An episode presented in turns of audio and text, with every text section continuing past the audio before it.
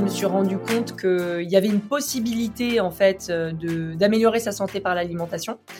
Et j'ai fait une recherche plus poussée sur, du coup, euh, moi qui suis une grande gourmande, euh, qu'est-ce que je peux quand même consommer en continuant à me faire plaisir, sans en continuant à endommager ma santé. Et on se dit, ok, bingo, je pense qu'il y a un moment donné, il faut que le grand public soit bien au courant de ça et qu'on des gammes de produits alimentaires qui permettent de se sortir euh, de certaines maladies. Et l'engagement est presque plus important que les followers, parce que pour le coup, c'est l'engagement qui va générer une vente. En gros, j'ai une phrase que j'utilise tout le temps, c'est euh, fake it until you make it. En fait, chaque épreuve de l'entrepreneuriat, il est fait pour te tester, pour savoir si tu es fait d'être entrepreneur ou pas, à être entrepreneur ou pas. Si tu abandonnes maintenant, c'est que finalement, à ce timing de ta vie, tu n'étais pas fait pour être entrepreneur parce que tu n'étais pas prêt à euh, encaisser tout ce qu'il faut encaisser.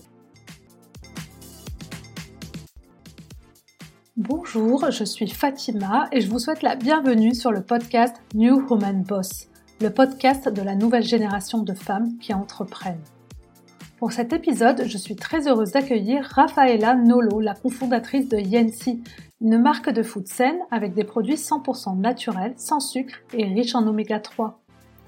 Alors que rien ne prédisposait Rafaela à devenir entrepreneur, et alors que l'attendait une longue ligne droite dans sa carrière professionnelle dans le management, une carrière qu'elle exerce en grande partie à New York, eh bien c'est suite à des problèmes de digestion récurrents que Rafaela se tourne vers la nutrition.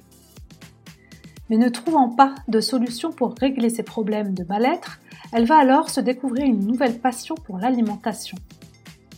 Une passion qu'elle va partager avec son partenaire Clément, et ensemble, ils rêvent de produits sucrés mais complètement sains pour la santé, et c'est la rencontre avec un ami de la famille de Clément qui va tout changer et les amener là où ils en sont aujourd'hui. Mais je ne vous en dis pas plus et je vous laisse découvrir dans la première partie de l'épisode la genèse de cette histoire racontée par Raphaël. Dans la seconde partie, j'ai voulu en savoir plus sur la concrétisation de leur projet, comment ils ont créé une communauté fidèle sur Instagram ou encore sur TikTok. Rafaela nous parle également de la différence entre nombre de followers et engagement, une nuance qui est très importante, de la manière de choisir ses influenceurs en fonction de son produit et de sa cible, mais aussi des différents canaux d'acquisition qu'ils utilisent pour réaliser leurs ventes en B2B et en B2C. Enfin, comme j'ai suivi l'aventure de Rafaela depuis pratiquement le début de son entreprise, je voulais savoir comment ses associés, elles, avaient surmonté les difficultés qu'ils ont connues au début de leur projet, comme par exemple les retards de livraison des produits dus au Covid ou encore du changement du nom de leur marque. Des difficultés qui auraient pu les amener à baisser les bras, mais vous allez l'entendre, c'est tout le contraire qui s'est passé. Je vous propose d'écouter cette interview presque 100% sans sucre J'espère que cet épisode vous plaira. Si c'est le cas, n'hésitez pas à me le dire avec une note et un commentaire sur iTunes. Et n'hésitez pas aussi à vous inscrire à la newsletter sur le site newwomanboss.fr. Je vous souhaite une très belle écoute.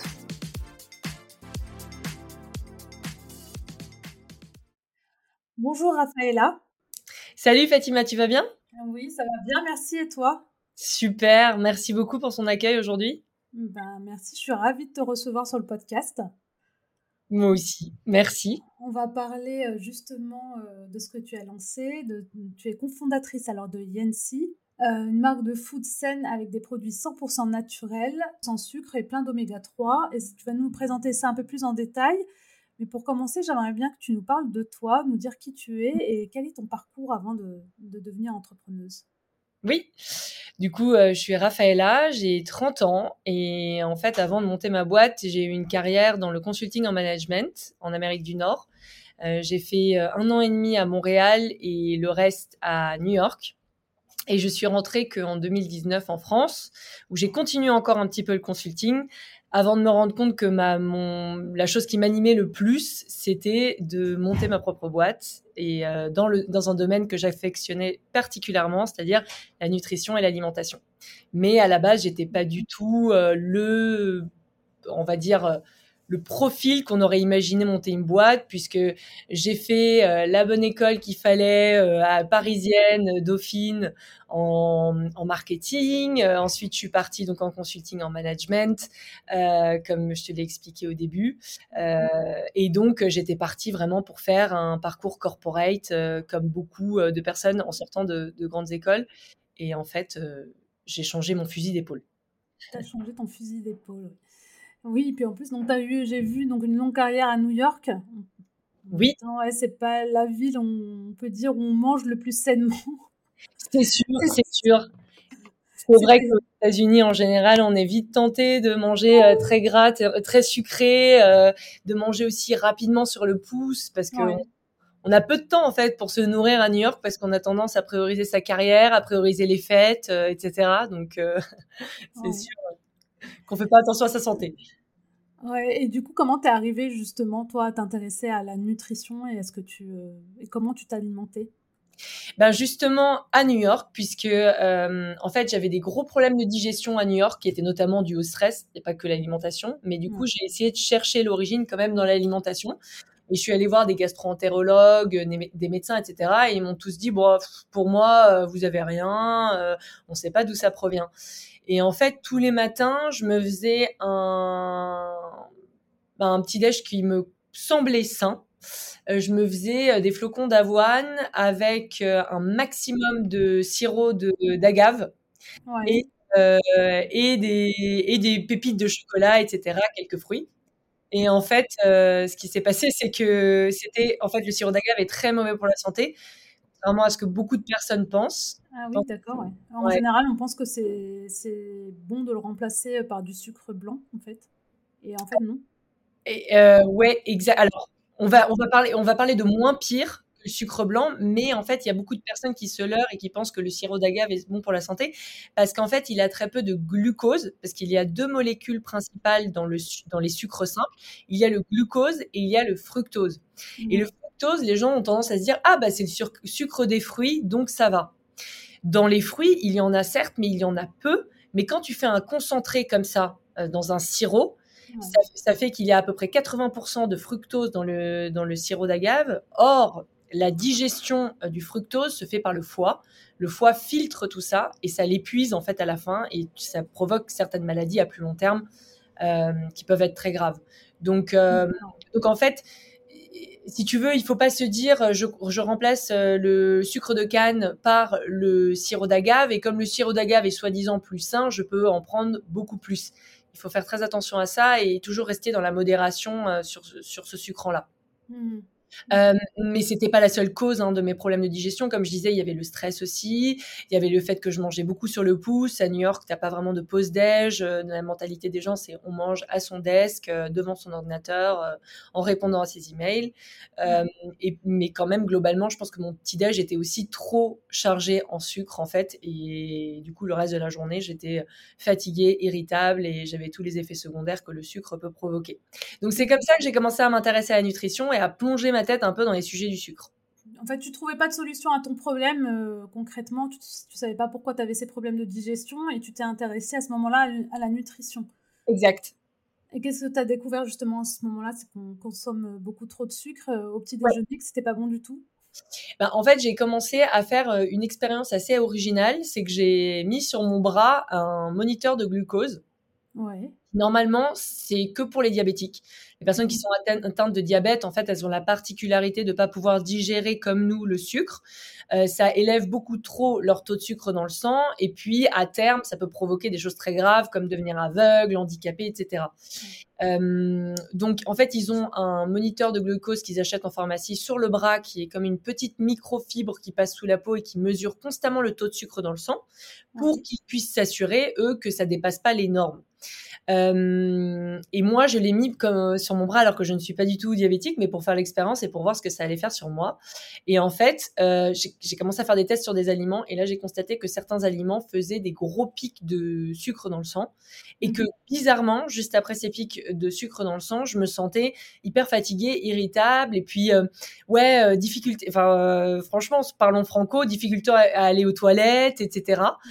J'ai commencé à me poser des questions et je me dis tiens est-ce que le sucre, les glucides, le gluten, ça pourrait pas avoir un lien aussi euh, sur, sur mon, pas mon mal-être, parce que j'étais quand même une personne très heureuse à New York, hein, mais mmh. sur, sur, ma santé. sur ton état, ouais. état au quotidien, quoi. De se sentir pas bien, tes problèmes de digestion, effectivement, le sucre, ça touche tout ce qui est flore intestinale et tout ça, donc du coup, il y, a toutes les conséquences qu'il y a derrière qui font qu'on est mal, quoi.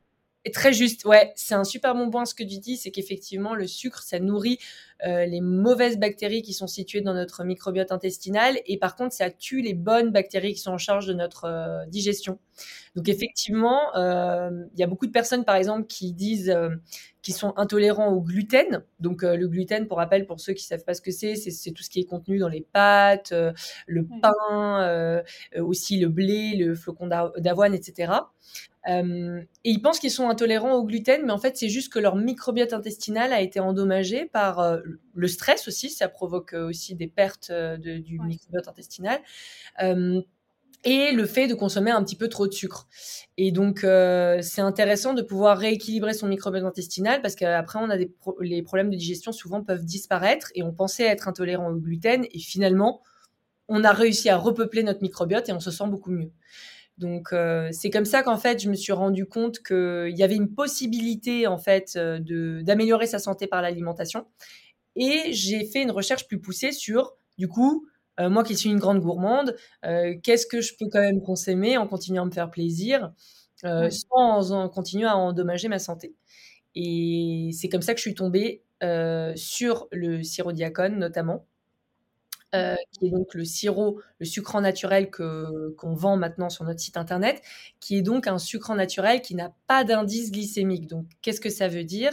L'indice glycémique, c'est la capacité à un sucre d'augmenter le taux de sucre dans le sang. Donc, par exemple, le sucre de canne, c'est 70. Donc, plus c'est élevé, plus c'est mauvais. Le mmh sirop d'agave dont on a parlé tout à l'heure, c'est un indice glycémique de 20. Donc, c'est déjà beaucoup mieux. C'est pour ça que je dis que c'est moins pire. Mais le sirop diacone, c'est un indice glycémique de 1. Donc on se retrouve. Ah oui, c'est très bas, quoi. Donc euh, forcément, c'est plus, euh, plus intéressant pour la santé. Voilà. Et beaucoup de personnes me challengent et ils ont tout à fait raison, notamment des nutritionnistes, en me disant Ok, l'indice glycémique est faible, il est de 1, mais est-ce qu'il n'y a pas beaucoup de fructose comme dans le sirop d'agave? Parce que le fructose n'élève pas le taux de sucre dans le sang, euh, il est filtré par le foie. et en fait, il se trouve que dans le sirop diacone, c'est ça qui est extraordinaire avec ce sucrant, c'est qu'il n'y a quasiment pas de fructose dedans. Il y a à peu près 5 ou 6% de fructose, alors que dans le sirop d'agave, il y en a 80% Ah oui, il y a une grosse différence. Donc, tu as adopté le sirop de diacone à la place. Euh, ouais, parce qu'aux États-Unis, c'était déjà vendu, euh, enfin, c'était déjà plus commun. Euh, en France, c'était pas encore arrivé euh, et, très à la mode, mais du coup, je me suis dit, bah tiens, c'est intéressant. après, je pourrais expliquer un peu plus en détail comment on a vraiment cofondé Yancy, parce que j'ai pas envie de prendre toutes les fleurs pour moi, puisque il y a un de nos cofondateurs qui, qui est celui qui m'a vraiment donné le déclic à me lancer. Ouais. je pourrais l'expliquer aussi quand tu le souhaiteras. Oui, ben on, va, on va en parler justement. Juste pour revenir sur le sucre, effectivement, c'est un gros, c'est un gros sujet, ça, parce qu'on en a parlé beaucoup pendant un moment. Il y avait eu un très bon documentaire d'ailleurs sur Arte là-dessus, sur euh, donc, euh, cette dépendance au sucre qui est vraiment comme de la drogue. Ouais. Euh, j'étais impressionnée là en faisant des recherches. J'ai vu sur Planetoscope, ils ont un compteur virtuel qui comptabilise le nombre de sucre qui est qui est euh, consommé à la seconde. C'est 70 morceaux de sucre à la seconde euh, en France. Et tu vois le compteur qui tourne, qui tourne depuis le 1er janvier. C'est assez impressionnant de voir ça. Tu te dis, waouh, tout le sucre qui, est consommé qui est, et qui se retrouve principalement dans tout ce qui est produit transformé. Oui. Et, euh, et est-ce que justement, toi, par rapport à ta consommation de sucre, tu as réussi à la réduire donc, déjà via ce sirop, mais au quotidien, est-ce que tu as tu as fait un changement drastique là-dessus, comme euh, il y en a beaucoup qui se sont mis à faire des, des, cures, enfin à arrêter complètement le sucre. Parce que moi, j'avoue que ce serait très difficile pour moi. Ouais. Non, non, je suis pas du tout dans les extrêmes. Par contre, je n'ai pas du tout arrêté le sucre. Euh, je continue à en consommer. Alors après, j'étais jamais une grande consommatrice de sucre. Hein. Euh, j'ai jamais été quelqu'un qui consommait, qui mangeait tous les jours des gâteaux, des pâtisseries, etc. Donc, je suis pas une énorme consommatrice de sucre. Mais, euh, mais non, je ne suis pas du tout dans la privation et c'est pas du tout ce que je recommande non plus à nos clients. Euh, il y a beaucoup de nos clients qui se tournent vers nous euh, pour des conseils de nutrition. alors, on est entouré de nutritionnistes, bien sûr. Hein, on ne se permettrait pas de donner des conseils alors que nous, on n'a pas on n'a pas le diplôme de nutritionniste, donc on est entouré par des gens compétents. Et on répond toujours qu'il faut surtout pas se frustrer, qu'il faut continuer à se faire plaisir de temps en temps, même avec des mauvais sucres comme le sucre de canne. Mmh. Sinon, tu as tendance à en fait euh, euh, faire effectivement un régime hyper restrictif pendant un temps et après, tu vas surcompenser. Et finalement, tout ce que tu as fait comme travail pendant deux ou trois mois, tu vas le perdre dans l'espace de une semaine parce que tu auras tout lâché. Donc, euh, comme tous les régimes, il vaut mieux pas se restreindre, juste manger euh, ce dont on a besoin, le plus équilibré possible, le mieux possible, puis après se faire plaisir de temps en temps. C'est exactement ça. Et euh, c'est exactement l'idée. et puis aussi, aujourd'hui, il a été aussi prouvé que, en fait, il y a deux impacts que tu peux avoir sur le corps. C'est en consommant du sucre, bien sûr, mais aussi la manière dont tu consommes le sucre. Donc, c'est-à-dire que, par exemple, tu peux consommer euh, je vais prendre l'exemple des pâtes parce que ça choque toujours, parce que dans les pâtes, il y a beaucoup de glucides. Et les glucides, il y a beaucoup de personnes qui, qui disent à tort que ce sont euh, en fait des sucres complexes. C'est pas vraiment, alors plutôt des, des sucres lents. Moi, j'appelle pas ça des sucres lents. Ce sont des sucres rapides aussi, mais ce sont effectivement des sucres complexes dans le sens où c'est plusieurs molécules de glucose qui sont imbriquées les unes aux autres. Quand tu les digères, elles se séparent toutes et ça donne des, molécules de glucose simples, donc comme si tu mangeais du sucre de canne. Donc ça, ça choque, ça choque énormément parce que les gens, ils pensent qu'ils consomment des pâtes et donc euh, ils pensent ne pas consommer de sucre entre guillemets. Et finalement, les pâtes ont tendance à faire le même effet sur le corps. Heureusement, il y a des recherches qui ont prouvé, et d'ailleurs je les ai testées sur moi-même, que si tu consommes par exemple des pâtes euh, et que juste avant, tu consommes un aliment qui ralentit la digestion de ce glucose que tu vas ingérer après, justement, comme par exemple les fibres qui sont contenues dans la salade, dans les crudités, euh, ou bien des protéines comme dans le houmous, ou bien, je pense à apéro, c'est pour ça que je parle houmous, mais tu peux très bien manger du poisson, de la viande, etc., des œufs. Si tu consommes ça en premier et ensuite que tu consommes des pâtes, l'impact des pâtes, des glucides contenus dans les pâtes, vont avoir beaucoup moins d'impact négatif sur ton corps.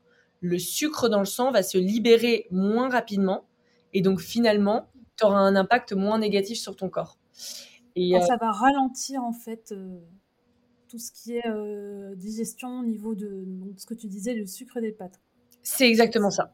Donc c'est ça qui est hyper intéressant et c'est comme ça qu'en fait on peut aujourd'hui rester en bonne santé, continuer à se faire plaisir. Moi j'adore les pâtes, j'en mange deux ou trois fois par semaine hein, euh, et sans culpabiliser. Mais est-ce que c'est mieux Moi je les ai remplacées par des pâtes complètes, au blé complet pardon. Alors, Alors malheureusement, euh, c'est pareil. c'est malheureusement pareil. Peut-être la seule différence, c'est qu'il y a un peu plus de, vitamines intéressantes dans des pâtes complètes, mais par contre, sur le, taux de glucides, c'est à peu près la même chose. Par contre, tu peux remplacer avec des pâtes euh, intégrales. C'est encore le niveau au-dessus, là. ouais, c'est encore au-dessus. mais après, euh, encore une fois, moi, je me dis toujours, je préfère largement manger des pâtes blanches euh, et plus rarement, du coup, mais carrément me faire plaisir, du coup. Je, je mange vraiment ce que, ce que j'aime. Euh, pareil pour le pain. Euh, bon, alors le pain, par contre, euh, j'ai une préférence gustative personnellement pour du pain qui est un peu plus complet, comme le pain au petit épeautre, le pain au levain, etc. Parce que j'ai l'impression d'être beaucoup plus calé en consommant ça. Et en plus, c'est moins, ça a moins de glucides. Donc, ça de coup. Ouais, je suis totalement d'accord là-dessus. C'est pareil. du coup, voilà. Justement, ce que tu nous parlais tout à l'heure donc de la jeunesse, tu commençais à nous dire que c'était aussi une rencontre. Est-ce que tu peux nous parler de cette rencontre qui t'a amené euh, ensuite euh, à créer euh, ton projet derrière? Oui, tout à fait. Alors en fait, quand j'ai démarré, donc quand je suis rentrée en France, avec mon associé Clément, on a rencontré un ami des parents de, bah, de mon associé actuel Clément, qui s'appelle Thierry, et Thierry, il est diabétique en fait de type 2. Ça veut dire qu'il est devenu diabétique au cours de sa vie. Et il nous a raconté une histoire hyper euh, touchante, voire euh, je dirais même impressionnante. C'est-à-dire que lui, il est devenu diabétique vers l'âge de 40 ans. Et, euh, et, donc, il devait se piquer à l'insuline parce que, comme j'expliquais tout à l'heure, quand on est diabétique, on, a, on ne digère pas le sucre de la même manière. Donc, on est obligé de prendre certains médicaments et même se piquer. donc, c'est vraiment quelque chose d'assez contraignant. C'est très lourd. Et en fait, il a décidé avec son médecin traitant de faire une expérience et de lui dire, il lui a dit, écoute, je vais changer mon mode d'alimentation, je vais un peu plus m'activer, etc. Et on va voir si ça a un impact et si je peux, par hasard, réduire mes médicaments. Et effectivement, au bout de deux ans de changement d'alimentation, euh, aujourd'hui, on, l'appelle en rémission de diabète, c'est-à-dire qu'il est toujours, euh, enfin, je veux dire, plus susceptible que d'autres d'avoir un, diabète un peu plus euh, un peu plus extrême, mais par contre aujourd'hui il s'alimente quasiment comme toi et moi, sans, sans se piquer à l'insuline. Euh, en ayant fait des changements dans son alimentation au quotidien. Exact. Et notamment en remplaçant le sucre de canne avec du sirop diacone qui a donc un indice glycémique très bas, etc. Et en fait, là, ça nous a fait un déclic. On s'est dit, mais attends, euh, non seulement moi, euh, en faisant mes recherches quand j'étais aux États-Unis, je me suis rendu compte que je me sentais mieux depuis que j'ai changé mon alimentation. Toi, tu étais carrément malade et aujourd'hui, tu l'es moins et tu peux vivre une vie à peu près, entre guillemets, normale comme des personnes pas atteintes de diabète en changeant ton mode d'alimentation. Donc, il y a un et tout ça autour du sucre. Et on se dit, OK, bingo. Euh, je pense qu'il y a un moment donné, il faut qu'on, que, la, le, que le grand public soit bien au courant de ça et qu'on crée des gammes de produits alimentaires qui permettent de se sortir euh, de certaines maladies mmh. euh, sans se prendre pour des gourous ou des médecins. Hein. C'est vraiment juste améliorer une condition. Et faire connaître le sirop de, de Yacon, qui n'était pas connu d'ailleurs ici. Enfin, j'en avais jamais entendu parler. Ouais, en France, euh, inconnu au bataillon. inconnu, ouais. Le sirop d'agave, on en entend beaucoup parler, mais euh, celui-ci, non, jamais. Exact. Le sirop Diacon, complètement inconnu, et j'irai même plus loin. en France, il n'y a même pas de culture de Yacon. Euh, alors que euh, il y en a énormément euh, donc au Pérou parce que c'est l'exportateur mondial le plus important en sirop diacone et en yacon en général. Et donc là, on s'est dit aussi, ça c'est pareil, il c'est quand même bizarre qu'on plante pas cette plante qui est juste extraordinaire en termes de vertu, même crue, hein, indépendamment du sirop qu'elle permet de fournir, c'est une tubercule qui ressemble à la patate douce. C'est ce que j'allais dire, j'ai vu les photos sur le site, ça m'a fait rappeler la patate douce. C'est ça. Et si tu veux, tu peux très bien l'acheter comme ça, telle quelle, la cuire chez toi et faire euh, une purée ou manger comme, euh, comme des pommes de terre, si tu veux. C'est la même utilisation. Et ça a un goût un petit peu sucré, c'est assez agréable, un peu comme la patate douce. Et hum, donc, c'est un produit aux mille vertus. Et on s'est dit, ben, c'est quand même dommage qu'en France, euh, on n'ait pas ce produit-là. Donc, on est en train de créer une filière bio en France de culture de yacon. Donc, à partir d'avril, on a déjà commencé en 2021, mais là, on étend à plus grande échelle. En 2022, là, à partir d'avril, on plante 3000 plants diacones en France. Euh, on, est, les premiers à le faire en collaboration avec des agriculteurs. Et euh, ah, c'est intéressant, vous êtes allé loin du coup. C'est pour éviter justement cet export, euh, parce que Pérou jusqu'en France, ça aussi. oui. Je veux dire, avec, ça donne aussi un sens à votre projet en termes d'écologie. Ça évite de transporter aussi un ingrédient qui vient d'aussi loin. Et puis, euh, en plus de ça, vous maîtrisez euh, au moins toute la, chaîne. C'est exactement ça. Tu as, tout compris, c'est exactement les deux axes sur lesquels on voulait euh, vraiment avoir un impact, c'est en termes empreinte écologique et sur la mainmise sur la qualité du produit. Aujourd'hui, on, a confiance en nos fournisseurs, on les connaît très bien, etc. On sait que la qualité du, du, sirop qu'on vend est très bonne, mais c'est vrai que on aimerait encore améliorer ça et surtout que dans les prochaines années, je pense que ça va devenir comme le sirop d'agave, donc tout le monde va se l'arrêter. Donc euh, typiquement, euh, c'est en fait c'est au moment où un produit devient très à la mode que sa qualité devient moins bonne, parce qu'il faut en produire beaucoup plus en quantité, beaucoup plus rapidement, et c'est là où en fait le produit est détruit. À la, à la base, le sirop d'agave, euh, pour en revenir dessus, c'était un produit qui était pas mal, mais c'est juste qu'aujourd'hui les méthodes de transformation de ce produit-là sont devenues catastrophiques et euh, ce qui fait que ça détériore totalement le produit. Donc nous, on veut éviter ça avec le Yacon et c'est pour ça qu'on veut avoir notre propre filière de culture de Yacon, de transformation de Yacon pour ensuite vendre le sirop. Ah, c'est bien, donc euh, c'est lancé du coup. C'est top. c'est là, presque au mois, de, au mois de mars, on reçoit les plants. Euh, et on peut les planter qu'à la fin de la dernière gelée. Donc ça sera pour avril, quoi, à peu près. D'accord, ok, bah, top. Et euh, du coup, tu me parlais tout à l'heure de Clément, ton associé. Donc, euh, vous étiez déjà associé avant de rencontrer Thierry. Vous avez déjà l'idée de, vous lancer ensemble sur, euh, dans le domaine de l'alimentation? Alors, en fait, Clément, c'est mon copain aussi.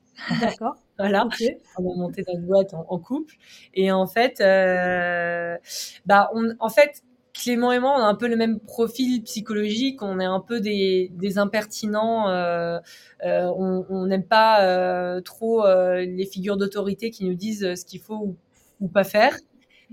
Mais j'ai su, on a su tous les deux dompter cette euh, partie de notre personnalité quand on était euh, dans le milieu plus corporate, euh, dans des entreprises, et, ce qui nous a permis. Enfin, moi, j'ai quand même tenu cinq ans dans, une, dans, une, dans une boîte ultra corporate de consulting en management, donc j'ai bien bien su taire cette, ce pan de ma personnalité.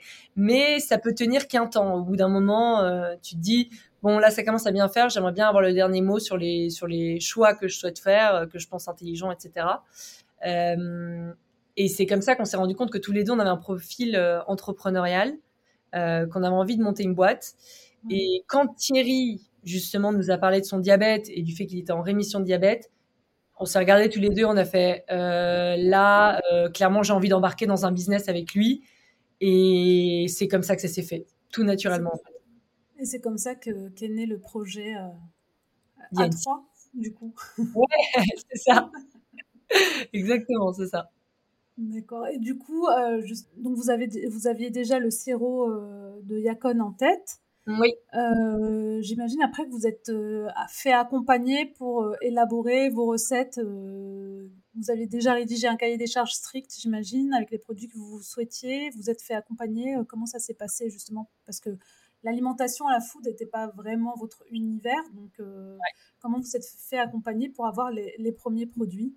Alors en fait, euh, on n'a pas du tout, du tout été accompagné et euh, on n'est pas du tout d'origine, enfin on n'est pas du tout dans l'agroalimentaire ou quoi que ce soit à la base. On a commencé, on s'est dit de toute façon pour qu'un produit soit euh, sain, il faut qu'il soit comme fait maison en fait. Donc, donc du coup, il faut qu'on puisse être capable de le faire chez nous, dans notre cuisine avec notre mixeur quoi, littéralement. ok, donc vous avez fait les premières pâtes à tartiner tout, tout seul à la maison. C'est ça, exactement. C'est euh, Thierry, en particulier qui est en charge de la production maintenant, qui a commencé à faire des expériences euh, chez lui.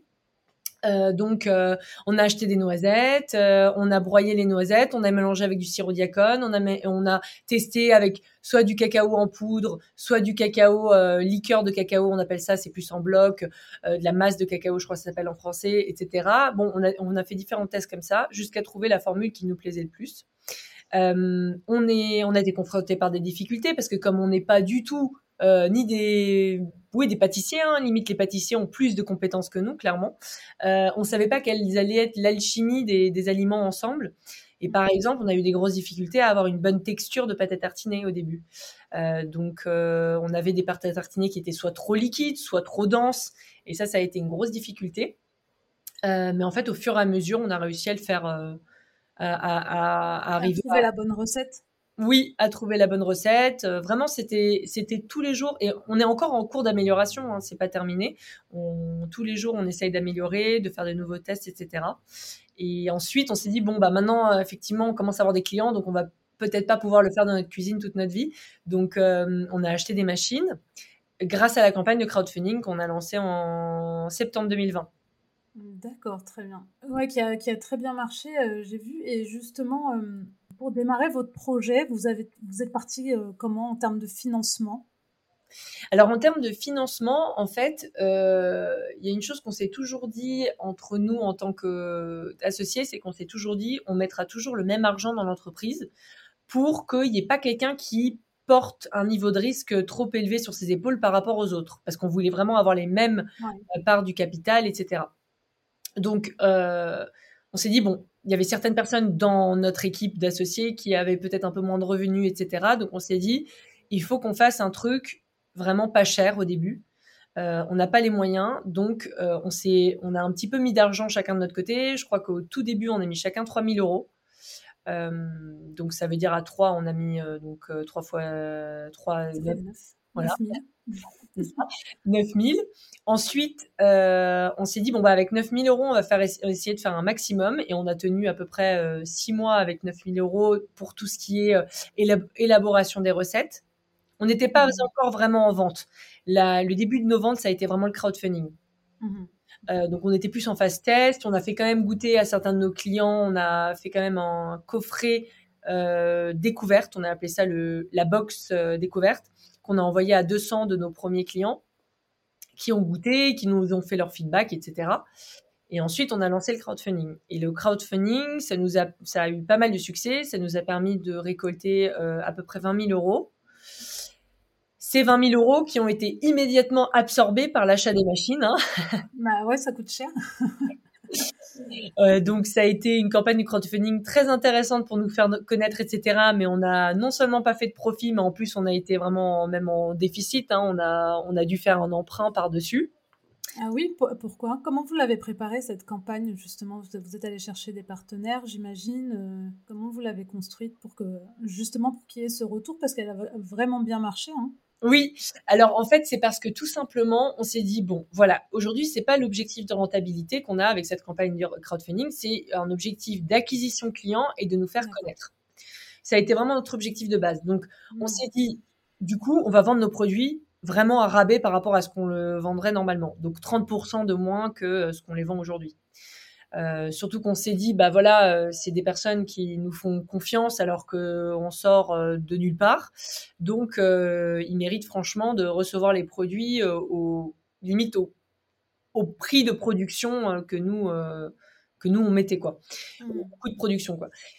Et donc, ça nous a permis du coup de financer nos machines, d'avoir cet apport, mais ça nous a permis aussi d'arriver avec 20 000 euros à la banque et dire bon bah voilà, on a déjà 20 000 euros, on a déjà 500 clients qui nous adorent, etc. Et c'est là où la banque te fait confiance et te prête potentiellement de, de l'argent parce qu'ils voient que tu as déjà une traction, que tu as réussi. Totalement. Voilà. Mmh. Donc ça nous a permis ça, ça nous a permis d'obtenir un emprunt, ça nous a permis d'acheter euh, du coup euh, avec ces 20 000 euros les machines et après, euh, bah, pour le reste, on a acheté aussi des matières premières, mais euh, heureusement qu'on a eu l'emprunt pour, euh, pour payer le reste. Quoi. Le, reste, ouais. le, coût d'envoi, etc. etc. Quoi. Donc, donc c'est la campagne de crowdfunding qui vous a permis, un, de vous faire connaître et d'aller à de l'acquisition client. Oui. Et j'ai vu également aussi que tu étais très active sur Instagram. Oui. tu l'avais mis en place très tôt, Instagram, pour justement commencer à construire une communauté avant même d'avoir les produits. Oui, euh, on a commencé à le lancer à peu près 6-8 mois, mois, avant euh, notre campagne de crowdfunding. Mais par contre, mais, mais il faut pas avoir honte de ça. Il faut que tout, enfin, pour connaître quelque chose, il faut le tenter, il faut tenter de le faire. Et nous, on, s'est lancé sur Instagram, mais on n'y connaissait mais rien du tout. Ah oui, bah vous vous débrouillez bien parce qu'aujourd'hui, il y a plus de, plus de 10 000. Vous êtes même à 13 000, je crois. Ouais, on, on est à 13 400, ouais, exactement.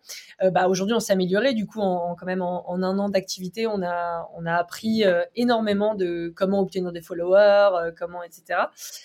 Mais au début, on n'y connaissait rien, donc on pensait que simplement en faisant des jolis posts sur Instagram très intéressants, on allait obtenir des followers. Donc en fait, quand on s'est lancé dans notre campagne de crowdfunding, on avait quelque chose comme max, mais grand max 2000 followers.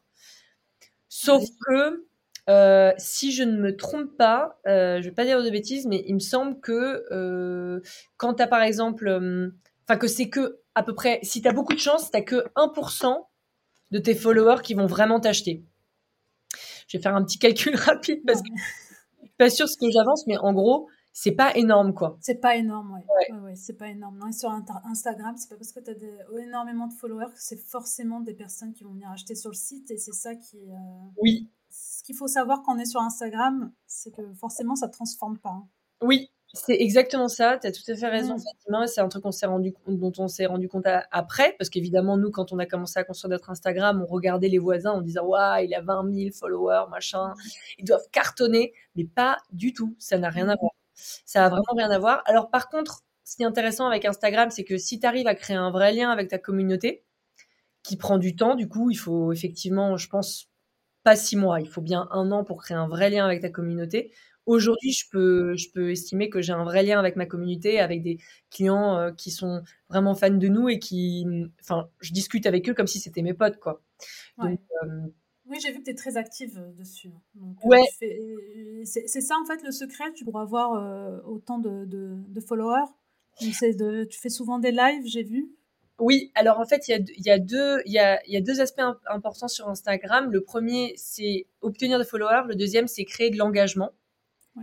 Et l'engagement est presque plus important que les followers parce que pour le coup, c'est l'engagement qui va générer une vente. Alors que des followers, euh, bon, ça peut être des followers passifs, quoi, qui passent par là et dès qu'il y a un jeu concours, ils vont participer pour obtenir ton produit gratuit, mais en fait, ils sont là pour la gratuité des informations ou euh, d'un jeu concours ou d'une promo. Enfin, on fait jamais de promo de où on met vraiment à rabais nos prix parce que parce que ça serait pas rentable pour nous. Mais, euh, mais voilà, il y a certaines marques qui font parfois des rabais. Et puis ça serait déprécier la valeur du produit aussi. Exact, tout à fait. Donc euh, l'engagement, c'est plus important presque que les followers, même si dans un premier temps, bien sûr, il faut que tu attires des personnes sur ton compte. Mais euh, l'engagement est très important. Alors l'engagement n'est pas forcément fait de la même manière sur chaque boîte. Dans la nôtre, on a choisi de le personnifier avec moi parce que je me suis prise au jeu en fait, euh, ça m'amuse. Euh, j'aime bien faire des stories, j'aime bien faire des lives, j'aime bien communiquer directement avec les followers. Mais il y a des gens qui détestent montrer leur tête et je le comprends totalement. Au début, j'étais pareil, hein, by the way, euh, je détestais montrer ma tête. bon, apparemment, une fois qu'on s'y met, ça va. Il faut, s'y mettre en fait. En fait, au début, la première fois que tu mets ta tête sur Instagram, tu dis le monde entier va me voir. Au courant que je mets ma tête. Et en fait, on va me voir. C'est ça. Au tu dis mon Dieu. Qu'est-ce que je vais dire euh, enfin, C'est vraiment. Euh, on, a tendance à avoir aussi au début, quand on monte une boîte, on a forcément le syndrome de l'imposteur aussi, surtout chez les femmes, où on se dit ben, Attends, je viens pas de la nutrition, je, je viens pas de l'agroalimentaire, qu'est-ce que. Qui suis-je pour donner des conseils? Et en fait, c'est en le faisant que tu apprends énormément parce que moi, je ne me permets jamais de mettre une story sans être 300% sûr des informations que je fournis. Euh, donc, je fais des recherches, donc je pose des questions à nos partenaires nutritionnistes pour être sûr que les mots que je vais employer sont les bons. Et, euh, en fait, tu apprends. Et à la fin, bah, je vais pas dire que je suis nutritionniste aujourd'hui. Euh, il y a des personnes bien plus compétentes que moi et qui sont diplômées. Mais je sais en tout cas que ce que je sais sur la nutrition est vrai. Tu t'informes, tu apprends et ensuite euh, tu diffuses l'info. Tu es, sûr de l'info que tu, tu diffuses. C'est ça. Mm. En gros, j'ai une phrase que j'utilise tout le temps c'est euh, fake it until you make it. Donc, tu as l'impression de fake it et après tu, tu make it vraiment parce que en fait, voilà, tu t'es tellement renseigné, tu as tellement lu de la, de la, de la, bibliographie, des recherches scientifiques, etc. que bon, bah, ce que tu fournis comme information, c'est sûr et, et les gens te font confiance d'ailleurs après à terme. Quoi. Ouais, c'est du dur, quoi. C'est pas, c'est pas du vent, quoi. Ouais. Mmh. Donc, tu t'es prise de passion euh, pour, euh, pour la nutrition, quand même. Oui, vraiment. J'adore ça maintenant. Bah, sur notre compte TikTok, on a 65 000 followers. Euh, ça cartonne. On fait des capsules vidéo de, de, de, 20 à 30 secondes juste pour expliquer un point clé de la nutrition. Et ça, ça plaît énormément, surtout aux jeunes générations qui, bah, clairement, c'est le genre de profil qui va scroller sur euh, TikTok la soirée, ils vont s'ennuyer après l'école et, en fait, finalement, ils vont s'arrêter que si tu arrives à capter leur attention et si l'information est simplifiée. Euh, parce qu'ils ils veulent voir des choses divertissantes et je comprends. Et du coup, c'est un canal. C'est pas notre canal d'acquisition, mais au moins, c'est là où on répond à un de nos piliers majeurs chez Yancy, c'est la pédagogie et, euh, et ce côté informationnel euh, et de sensibilisation au sujet de nutrition dès, dès le plus jeune âge. Euh, donc oui, je me suis carrément prise au jeu. Alors, bien sûr, après, voilà, tu reçois parfois des missiles de gens. Alors c'est souvent, c'est drôle parce que c'est rarement des nutritionnistes qui t'envoient des missiles. C'est souvent des gens qui n'ont aucune compétence en nutrition. c'est ça. J'y connais rien, mais ce que tu dis, c'est pas bon. J'ai reçu des trucs du genre, tu dis n'importe quoi, après je vais sur le profil, euh, t'as 50 followers et je crois que t'es en quatrième ou troisième. bon, d'accord. Donc du coup, euh, voilà. Mais c'est Instagram, quoi. Enfin, les réseaux sociaux en général, il y aura toujours des gens qui seront là pour critiquer. Euh. C'est ça. Il y a toujours des personnes. ça aussi, c'est un message que j'essaye de faire vraiment passer, c'est que en fait, euh, les seules personnes qui se font jamais critiquer, c'est les personnes qui font rien. Donc, mmh. euh, je pense qu'il vaut mieux faire des choses et se prendre des missiles parfois par quelqu'un qui n'est pas d'accord avec toi, juste parce qu'il a décidé de pas être d'accord avec toi ou parce que ta tête lui revient pas. Exactement. Mais au moins, tu fais quelque chose, toi. Alors que la personne qui est derrière son ordi et qui parfois met même pas de photo de profil, quoi, et qui envoie des missiles, bon, bah, elle fait pas grand chose finalement. Pas grand chose. Ok, euh, je voulais justement revenir sur les canaux d'acquisition que vous utilisez. C'est quoi les principaux? Alors, les canaux d'acquisition qu'on utilise le plus, bah, c'est Instagram avec euh, des influenceurs. On a quelques, on a très peu d'influenceurs qui fonctionnent bien, mais ceux qui fonctionnent bien, on travaille avec eux chaque mois. Euh, donc ils font soit des posts, soit des stories en parlant de nos produits. Et ça, c'est oui, J'imagine des influenceurs qui sont totalement en, cohérence avec le produit, qui sont dans le domaine de la food, plutôt saine. non, c'est important de bien choisir ces, ces influenceurs, parce que j'en ai vu aussi euh, que j'ai accompagné euh, aller vers l'influence très rapidement et finalement euh, ne pas avoir de retombées, pas de vente, parce que du coup, l'influenceur ne correspond pas du tout à la marque, en fait. Ouais, tout à fait. La marque à la cible voilà, à laquelle ton produit s'adresse. C'est ça, exactement. Et d'ailleurs, pour ça, j'ai un, énorme conseil, et c'est ce qu'on est en train d'essayer de, mettre en place. C'est que, en fait, il faut pas il faut pas essayer d'aller capter l'attention de tous les influenceurs qui sont hyper réputés. Il faut que tu prennes, quitte à ce que ce soit des influenceurs qui sont plus petits, mais que tu prennes quelqu'un qui soit dans ton ultra, ultra niche. Exemple, nous, notre boîte, c'est clairement, le concept de notre boîte, c'est le sans sucre. Donc aujourd'hui, on est en train de quadriller le paysage des influenceurs, des podcasteurs, des euh, blogueurs, des écrivains, des journalistes qui mmh. sont dans ce milieu du sans sucre, qui font partie de cette communauté qui est ultra euh, soudée. Nichée aussi. Exactement. Et mmh. qui ont cette obsession du sans sucre ou alors euh, de réduire euh, le sucre dans leur alimentation, etc., etc. Et on va les capter tous et on fait des partenariats avec eux. Mais par exemple, typiquement, on a fait des partenariats avec des gens qui font de la food healthy. Mmh. On pourrait se dire de prime abord, tu dis, bah ouais, ça va fonctionner parce que bon, bah, nous aussi, c'est de la food healthy. Mais en fait, la food healthy, c'est pas la même chose que le sans sucre parce que la communauté des gens de food healthy, c'est des gens qui vont aller chercher plus peut-être de l'information euh, sur comment faire des plats chez eux qui vont être sains. Donc une salade, qu'est-ce que je mets dedans? Je mets un peu de noix, euh, je, je, mets un peu de protéines, un peu de machin, un peu de trucs et ça me fait une super salade super healthy. Mais c'est pas les gens qui sont obsédés par le sans sucre. Donc, c'est-à-dire les gens qui sont obsédés par le, par, pas obsédés, qui sont accros au sucre, ou les personnes qui euh, sont euh, euh, atteintes d'obésité, donc du coup qui qui consomment beaucoup trop de sucre souvent, ou les personnes qui sont atteintes de diabète, ou les personnes, enfin, j'en passe. C'est eux qu'on veut venir capter. Et on veut capter l'attention de tous, pour le coup. Là, pour le coup, on veut tous les faire à 100%. Euh, ils sont pas nombreux, mais par contre, ils sont très engagés, les gens qui sont dans ces mmh. communautés-là. Donc ça, c'est le conseil que je donne. Par exemple, euh, j'ai un autre exemple qui est un peu connexe à notre business parce que euh, nous, on fait des produits qui sont aussi véganes et 100% naturels et sans gluten. Euh, oui, bah les, les véganes nous intéressent aussi, mais c'est un peu comme nos cousins, quoi. C'est pas vraiment, c'est pas, c'est pas le cœur de cible. C'est pas le cœur de cible parce que des produits véganes, il en existe des pâtes à tartiner véganes, il en existe plein d'autres. Mais une pâte à tartiner végane et 100% sans sucre, il y en a aucune. Donc c'est mmh. pour ça qu'on va les capter plutôt les sans sucre. Euh, mmh. D'accord. Votre cœur de cible, c'est vraiment les personnes qui, qui sont dans, euh, dans la, déjà la, la, démarche de consommer sans sucre, en fait. Exactement. Donc c'est des gens potentiellement qui ont acheté même un livre sur le sans sucre. Euh, il y a plein plein de livres qui se développent sur comment, comment améliorer la façon dont mmh. on consomme du sucre, etc. Et donc, c'est eux qu'on veut, dont on veut capter l'attention. Mais si, par exemple, je te dis au hasard, tu as monté une boîte dans le.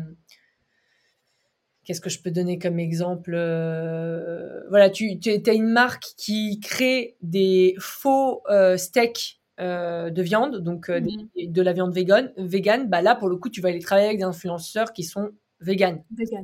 Là, c'est ton cœur de cible. C'est des gens qui cherchent vraiment à remplacer la viande euh, par de la euh, viande végane. Hmm. Nous, on cherche des gens qui cherchent à remplacer le sucre de canne par un nouveau sucrant meilleur pour la santé. Donc euh, ça, c'est ce qu'on cible. D'accord. Donc tu disais le premier canal d'acquisition, donc les influenceurs. Oui. Et, le second et le, second, c'est nos hum, bah, en fait, la vérité, c'est que les influenceurs, c'est vraiment le truc qui marche le mieux. Euh, ah oui, bien sûr, euh, sur Instagram aussi, la, vente organique, c'est-à-dire des gens qui nous follow et puis ensuite nous achètent. Et un petit peu après l'emailing aussi. Ça fonctionne aussi, pas mal. Euh, pour le moment, on n'utilise aucune ads Facebook Ads, Google Ads, on utilise vraiment très très peu. Mais mais c'est pas parce qu'on veut pas, c'est parce qu'on attend de, de s'y mettre à fond parce que euh, on n'a pas le temps de tout faire, euh, surtout quand on est en équipe euh, limitée comme nous en ce moment. Mais dès avril, on a décidé de se mettre à fond dans Facebook Ads et Google Ads aussi, parce que je pense que c'est des très bons canaux d'acquisition aussi. Donc le plus grand pour le plus gros pourcentage de vente, il vient de l'influence. Ensuite, tu disais d'Instagram et du mailing. C'est ça. Dans l'ordre. Dans l'ordre. D'accord. Ok. Aujourd'hui, vous avez combien de clients on a, euh, alors on a des clients en ligne et on est vendu aussi dans des magasins bio euh, en oui, ah oui, c'est une cible aussi en fait le B2B parce que j'ai vu que vous étiez présent dans quelques biocop notamment. Ouais, tout à fait. Magasins bio euh, partout en France, surtout des biocop effectivement pour le moment. On est dans une soixantaine de magasins bio maintenant. Et, et en ligne, on est à peu près 2000 clients online direct. D'accord. Et ça, c'est du démarchage en B2B, j'imagine? Tout à fait, c'est du porte-à-porte. C'est Clément qui fait, qui fait le tour de la France en voiture et qui s'arrête à chaque magasin bio euh, devant lequel il passe et il dépose des petits échantillons de pâte à tartiner pour faire goûter. Et après, il rappelle une semaine, deux semaines plus tard pour relancer et savoir euh, si, euh, s'il souhaite nous référencer. D'accord. C'est comme ça que vous êtes répartis les tâches entre associés? Oui, donc euh, sur les trois associés, donc moi je suis en charge de tout ce qui est marketing, communication, partenariat, recrutement et management. C'est moi qui manage les équipes pour le moment. Euh, Clément est euh, en charge de tout ce qui est sales, commercial et B2B. Et Thierry est en charge de tout ce qui est production. donc c'est lui qui est dans notre atelier de production tous les jours à produire les pâtes à tartiner qu'on vend ensuite. Et il s'occupe de la comptabilité aussi. D'accord. Bah, c'est bien, c'est une bonne répartition. Et, euh, c'est produit en France, hein, il faut le dire. Donc, dans, quelle région? En Auvergne, à côté de Vichy, dans la campagne vichysoise. ok. Je voulais aussi aborder avec toi un peu euh, les problématiques quand on entreprend, parce que j'ai vu aussi que vous en aviez eu euh, quelques-uns sur, sur un an et demi. Euh, notamment parce que j'ai participé à la campagne de crowdfunding, notamment euh, ces problèmes de livraison. J'imagine avec le Covid, c'était compliqué. Euh, il y a eu aussi le changement de nom, puisque avant c'était June. Ouais. alors comment justement vous surmontez tout ça avec Clément et, et Thierry. C'est ces phases difficiles quand on est entrepreneur. Oui, effectivement, à la fin de notre campagne de crowdfunding, en fait, on a attendu nos matières premières pendant six mois. Euh, donc ça a été vraiment très dur d'un point de vue psychologique parce que non seulement tu peux pas livrer tes premiers clients qui t'ont fait confiance et qui normalement c'est vraiment ton cœur de cible, c'est les gens qui t'aiment le plus. Donc là tu les déçois, enfin toi tu as la perception de les, les décevoir un peu. Et non seulement tu peux pas vendre en parallèle, tu peux pas vendre à des nouveaux clients. Donc pendant six mois, euh, tu fais zéro de chiffre d'affaires ah oui, vous étiez complètement à l'arrêt pendant six mois, même pour vendre, quoi, à côté. Même pour vendre, on était complètement à sec, on avait, on n'avait plus aucune matière première pour, euh, voilà. Et ça, c'était à cause du Covid notamment, parce que euh, les, le secteur des transports et tout euh, a pris très cher. Était à l'arrêt, Voilà, était à l'arrêt. Donc ça, c'était vraiment très compliqué. donc on en a énormément souffert, mais ce qu'on se dit à chaque épreuve, vraiment, c'est ce que je me dis à chaque fois, je me dis, mais en fait, chaque épreuve de l'entrepreneuriat, il est fait pour te tester, pour savoir si tu es fait d'être entrepreneur ou pas à être entrepreneur ou pas. Si tu abandonnes maintenant, c'est que finalement, à ce timing de ta vie, tu n'étais pas fait pour être entrepreneur parce que tu n'étais pas prêt à euh, encaisser tout ce qu'il faut encaisser. Donc, mmh. euh, et puis nous, on a eu le problème des matières premières, mais d'autres entrepreneurs pourraient avoir d'autres soucis qui les empêchent de vendre pendant six mois. Peut-être il manque un brevet, peut-être que je sais pas. Voilà. Donc nous, on a eu cette première difficulté et la deuxième euh, difficulté qu'on a eue, mais finalement qui n'était pas si grave que ça, c'était euh, effectivement, on, s'est lancé euh, sous le nom de June. Et en fait, il se trouve qu'il y a une autre marque qui s'appelle un peu similairement euh, française aussi, qui s'écrit pas pareil, qui n'est pas dans le même secteur d'activité, donc on a cru que c'était fine et c'était pas fine du tout. Donc euh, c'était voilà. Donc ils nous ont gentiment dans un premier temps demandé de changer notre nom. Je pense que si on n'avait pas changé notre nom, ils auraient été un peu moins gentils. Donc euh, on a choisi de de, de céder là-dessus et puis on n'était vraiment pas attaché à ce nom et aujourd'hui je n'ai aucun regret parce que Yancy c'est un nom beaucoup plus internationales, euh, beaucoup plus euh, frais, je trouve. Et euh, voilà. Donc, je j'ai aucun problème. ouais. Moi, je le trouve très bien, le nouveau nom. Puis effectivement, quelque part, au moins, c'est vrai que ça évite de penser aussi à cette autre marque qui, qui se prononce pareil. du coup, là, au moins, on se distingue beaucoup mieux. Quoi. Voilà. Mais en, en, tout cas, pour tout ce qui est problème de livraison, je trouve que vous avez bien assuré. Je pense que le conseil, c'est aussi de de quoi qu'il arrive, donc de tenir au courant sa communauté, puisque je crois même que Clément a appelé, hein, j'avais eu au téléphone, je crois qu'il avait, il avait appelé les, les, personnes, les clients sur le crowdfunding une par une, pour leur dire qu'il y avait des problèmes de livraison, donc je trouve ça euh, euh, vachement bien. Il y avait même des vidéos live où tu expliques pourquoi, donc euh, comment le, bateau était coincé, je crois, quand c'est au Royaume-Uni, quand il arrivait là-bas, il, était... à la douane après à la douane, voilà, c'est ça. moi, je trouve que c'est euh, voilà, faire preuve de transparence justement avec sa communauté et ses clients, bah, ça permet aussi de faire en sorte que bah, ils s'énervent pas et qu'au contraire, euh, bah, ils, sont contrairement à ce que tu peux toi ressentir, euh, qui, vont être déçus, c'est tout le contraire en fait. Le fait de savoir ce qui se passe, ça rassure. Exact, exact. Mais c'est exactement ça. Et puis, euh, c'est très important de communiquer euh, avec les gens, etc. Même on le voit aujourd'hui hein, sur notre SAV, on constate tout de suite que quand tu réponds euh, immédiatement à tes clients et que tu t'excuses platement et que tu es transparent en plus, hein, nous on dit toujours les raisons pour lesquelles, si de temps en temps c'est très rare, mais ça nous arrive encore de temps en temps de livrer un peu en retard. Alors aujourd'hui, nos retards, c'est plus six mois, hein, je vous rassure tout de suite. c'est à peu près deux semaines, quoi. Ça peut arriver qu'il y a un petit blocage quelque part avec notre logisticien ou autre. on communique toujours parce que en fait, euh, oui, il va y avoir quand même certaines personnes qui vont être quand même mécontentes, mais c'est toujours mieux d'avoir des gens qui sont mécontents euh, parce que tu as été trop transparent que des gens qui sont mécontents parce que tu n'as pas été transparent et que tu as voulu cacher des informations et euh, voilà. Donc donc franchement, c'est vraiment la clé de communiquer à fond, d'être très proche de ses clients aussi, parce que en fait, moi, je me suis toujours, euh, pendant la campagne, euh, à la fin de la campagne de crowdfunding, pendant, quand on a attendu pendant six mois nos matières premières, vraiment, il y a un moment donné, je me suis dit, ça se trouve, les gens, ils vont se dire qu'on est une fraude, quoi. En fait, euh, on est parti aux Bahamas avec les 20 000 qu'on s'est fait. on est en train de s'acheter un bateau et on va faire le tour du monde envoyé, quoi. non, pas du tout. C'était vraiment pas du tout. On était plutôt en dépression à Vichy, en train de regarder une machine qui n'avait rien à faire de leur journée, quoi. Ouais, non, mais c'est, ça, c'est très bien à retenir. Donc, la transparence. Et puis, en plus de ça, c'est en, en adéquation avec les valeurs de la marque. Donc, euh, ouais. je pense que du coup, la communauté, euh, elle, l'a vu et ça, ça c'est, vraiment top. Oui. Eh ben, merci beaucoup, Raphaëla, pour euh, toutes ces réponses. Je vais arriver vers la fin. Je voudrais savoir justement, c'est quoi vos prochains défis pour 2022 nos prochains défis pour 2022, ça va être de lancer des nouveaux produits.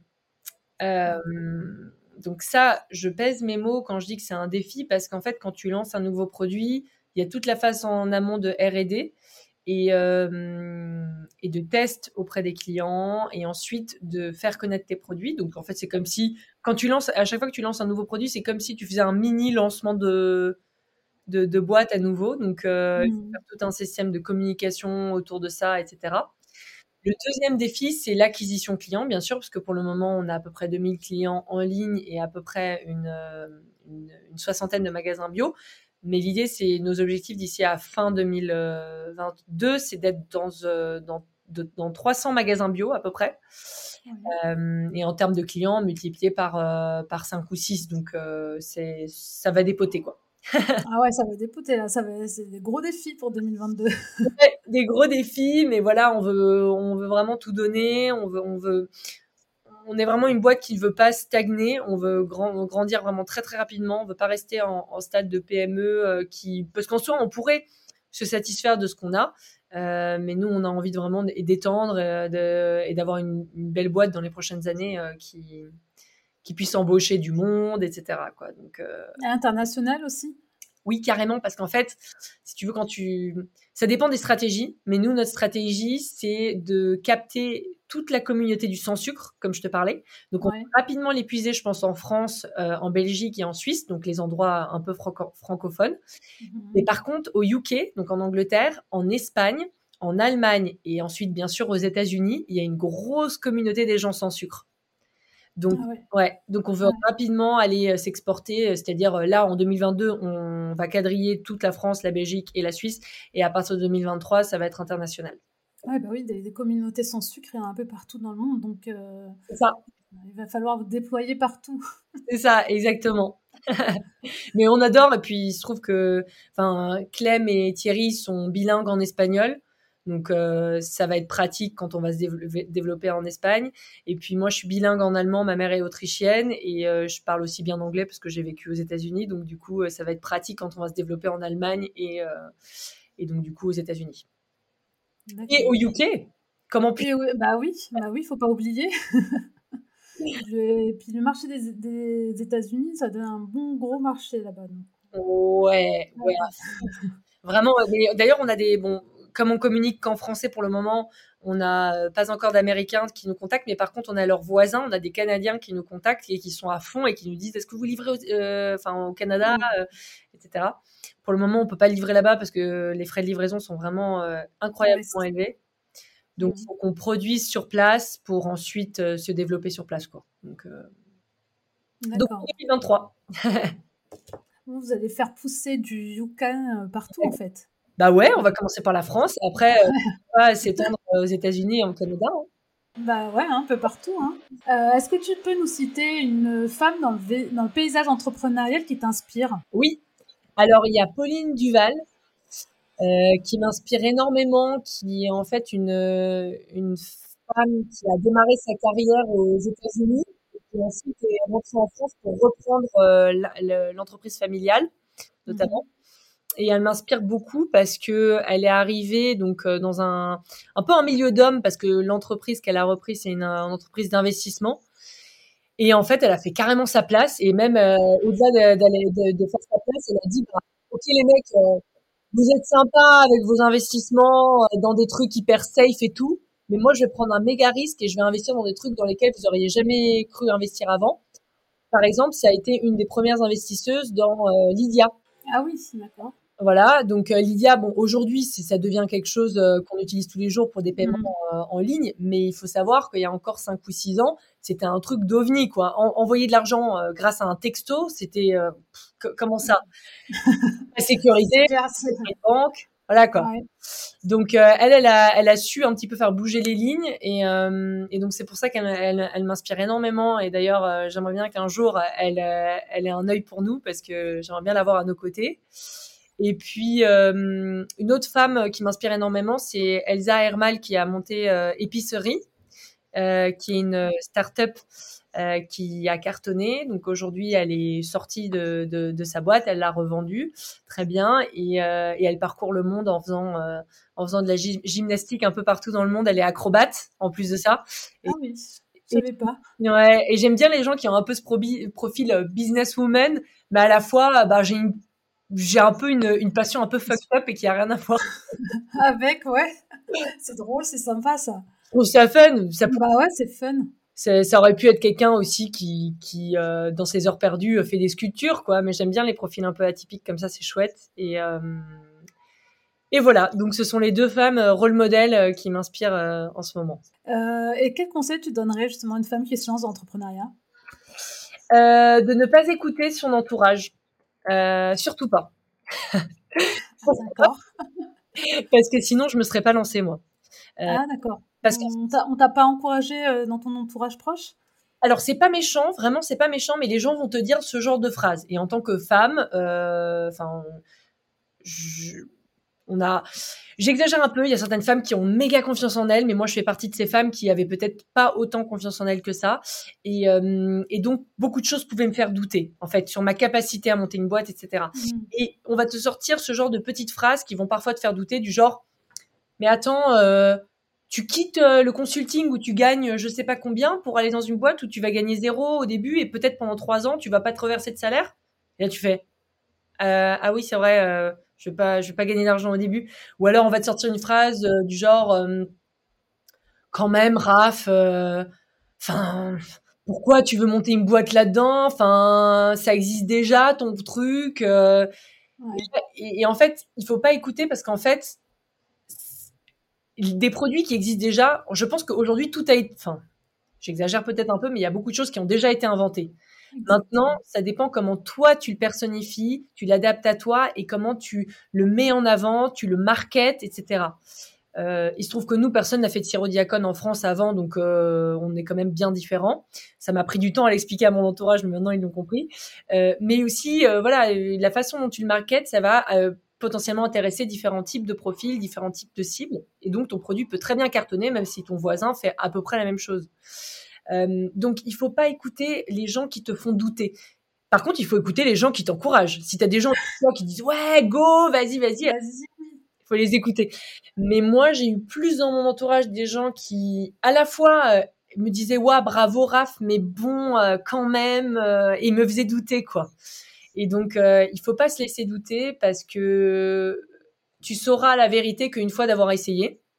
Donc, euh, c'est ce que je répondais toujours, par exemple, à ma mère qui vous préférait que je sois safe dans mon boulot, etc. Et je lui disais, écoute, maman, aujourd'hui, soit je reste dans mon boulot, boulot et je fais une dépression, soit je, soit je monte ma boîte et je ferai peut-être aussi une déprime parce qu'elle marche pas, mais au moins j'aurais essayé. Et ça, c'est quelque chose de très gratifiant, je trouve, d'avoir au moins essayé et de se dire, bon, bah, ok, bah, je retourne dans le consulting, du coup, comme ça n'a pas fonctionné. Euh, oui, t'as pas de regret au moins, t'as essayé quoi. C'est ça. Donc euh, effectivement, euh, écouter les gens qui nous encouragent, c'est quand même plus euh, gratifiant et puis ça aide quoi à sauter le pas parce que c'est déjà pas facile de sauter le pas. Oui. Donc si t'as pas quelqu'un derrière qui te pousse et c'est tout le contraire, t'entends que des messages négatifs, c'est pas c'est pas top quoi pour démarrer un- une épreuve comme celle-ci parce que comme on l'a bien vu sur ton parcours, vous avez eu des hauts, des bas, donc autant être bien entouré quoi dès le départ. C'est clair. D'ailleurs, c'est très drôle parce que comme on a eu pas mal de difficultés au tout début, les, les 6-8 premiers mois, quoi, en gros, on a galéré. Nos potes, aujourd'hui, quand on leur raconte les résultats qu'on a réussi à générer euh, en l'espace de, de 8 mois de, de, de commercialisation, ils nous disent Ah, mais en fait, ça, ça fonctionne, votre truc. bah oui, forcément. bah. C'est ça. Donc, faut vraiment pas se laisser euh, décourager et, et euh, il faut y aller à fond, faut se faire confiance et il faut tenter. De toute façon, euh, la pire chose qui puisse t'arriver, c'est de de rien faire du tout en fait, je trouve. Donc euh, il vaut mieux avoir essayé plutôt que de regarder les autres essayer et toi t'oses pas dans ton coin quoi. C'est c'est triste. Mais par contre, ce qu'il faut écouter, là où il faut ouvrir grand ses oreilles, c'est les feedbacks sur tes produits Ouais, toujours écouter les clients. Tes clients et aussi ton entourage. Euh, si par exemple euh, quelqu'un goûte ton produit et dit euh, Raph, j'aime pas, j'aime pas ce que tu fais, euh, faut, faut vraiment analyser pourquoi la personne elle aime pas le produit, etc. Euh, parce que en fait, si tu te mets des œillères, c'est là où en fait au début tu vas peut-être attirer une niche de clients qui vont aimer ce que tu fais, mais après quand tu vas vouloir t'étendre, les Mm. autres ils vont pas vraiment aimer en fait. Et c'est ce qui nous est arrivé à nous. Nos premières versions de pâte à tartiner, les gens les aimaient pas trop. Et pour le coup, aujourd'hui, on a réussi à faire des pâtes à tartiner que tout le monde aime. Et euh, quand on a fait goûter à nos aux mêmes personnes qui au début n'aimaient pas trop, ils sont genre ah ouais, là vous avez fait un progrès, c'est top, etc. Et euh, donc ça, il faut ouvrir grand ses oreilles sur les feedbacks. Il faut pas être trop orgueilleux et, et, et savoir prendre aussi des missiles qui sont pas toujours agréables à écouter, mais qui vont te faire progresser beaucoup plus vite. Oui, totalement. Comme tu dis, euh, écouter les feedbacks, ça fait améliorer justement son produit et pour avoir quelque chose de meilleur après et, et aller toucher encore plus de monde. Quoi. C'est comme ça que tu as cartonné, ouais, d'ailleurs. Totalement, c'est comme ça que tu avances. Ouais. Est-ce que tu as une maxime qui t'accompagne? Alors c'est assez marrant parce que c'est pas vraiment une maxime, mais euh, mais euh, c'est c'est dans les moments de difficulté parce que le plus la plus grosse difficulté ça a été quand même le début de notre aventure avec les matières premières, mais tous les jours dans le parcours d'entrepreneur tu te retrouves devant des difficultés qui te font un peu euh, euh, bader en fait, hein, qui te mettent un peu euh, le moral dans les chaussettes. Et, euh, et j'ai toujours la musique de Coldplay qui tourne en boucle dans ma tête, qui Donc, Laquelle euh, Nobody said it was easy. Donc personne Ah oui, que c'était facile. J'ai cette musique qui tourne, tourne en boucle et ça me rassure en fait. Je me dis bon bah même Coldplay qui cartonne, genre euh, tout le monde les connaît à l'international, ils ont chanté cette chanson. Ça veut dire que ça n'a pas toujours été facile pour eux non plus. Donc euh, ça me donne du courage en fait. Donc Mm. euh, voilà, c'est c'est à peu près le c'est sûr, c'est même, même pour les stars d'aujourd'hui, les grandes stars, je pense que c'est pas été facile, ils sont pas arrivés là d'un coup, donc ouais. ils sont passés par des épreuves aussi. Ouais, carrément. Et d'ailleurs, ça c'était un point aussi dont je voulais parler, ça me permet de rebondir dessus, c'est qu'en en fait, euh, faut pas avoir peur d'être un petit peu clivant. Euh, parce que parfois on a peur euh, de, de, dire quelque chose qui va pas plaire à certaines personnes, mais sauf qu'en fait il faut l'être un peu parce que c'est que comme ça que tu vas devenir connu sur un sujet. Donc par exemple, moi au début, j'osais pas trop dire euh, on n'aime pas ta tartiner euh, sans sucre parce que le sans sucre c'est très mauvais, etc. Parce que j'avais peur de recevoir des missiles de gens qui me disent euh, t'exagères un peu, machin et tout. Aujourd'hui, je l'assume pleinement que le sucre c'est vraiment mauvais pour la santé. Mmh pas culpabiliser non plus quand on en consomme de temps en temps. Mais euh, notre boîte est construite autour de ça et c'est une vraie conviction, c'est une vraie, c'est un cheval de bataille en fait.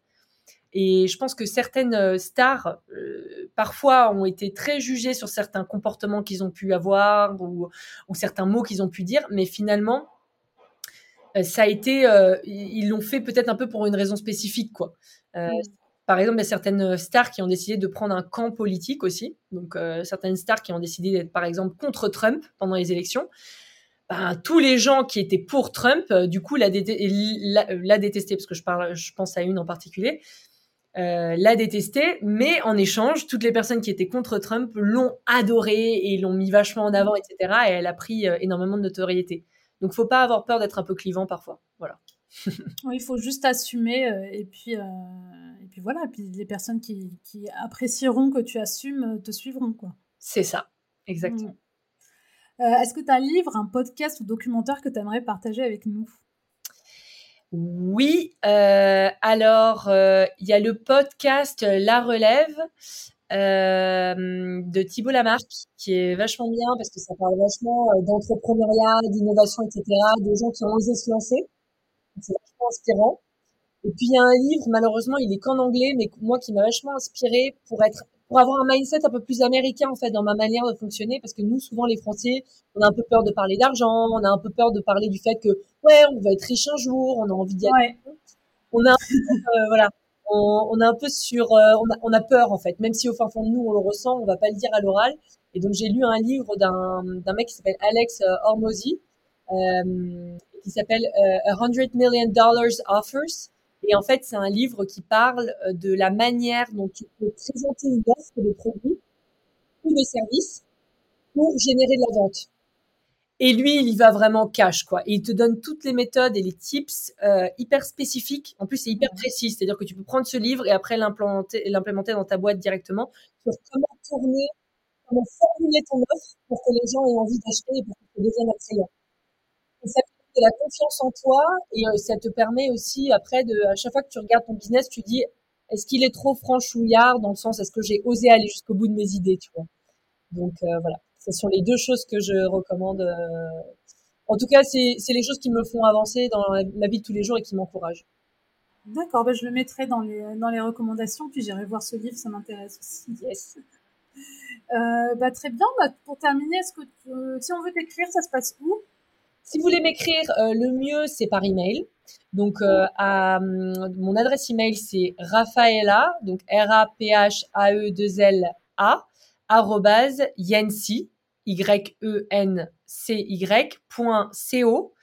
N'hésitez surtout pas à me contacter. Euh, je, dans mes emails, je réponds toujours dans les, dans les trois jours. On recrute aussi chez Yency, surtout à partir de mai. Donc euh, n'hésitez pas à nous contacter euh, pour euh, stage, alternance et éventuellement si vous avez un profil exceptionnel CDI, on offre aussi quelques postes en CDI. Donc n'hésitez surtout pas à nous contacter. Euh, on les annonces sur le site, j'imagine?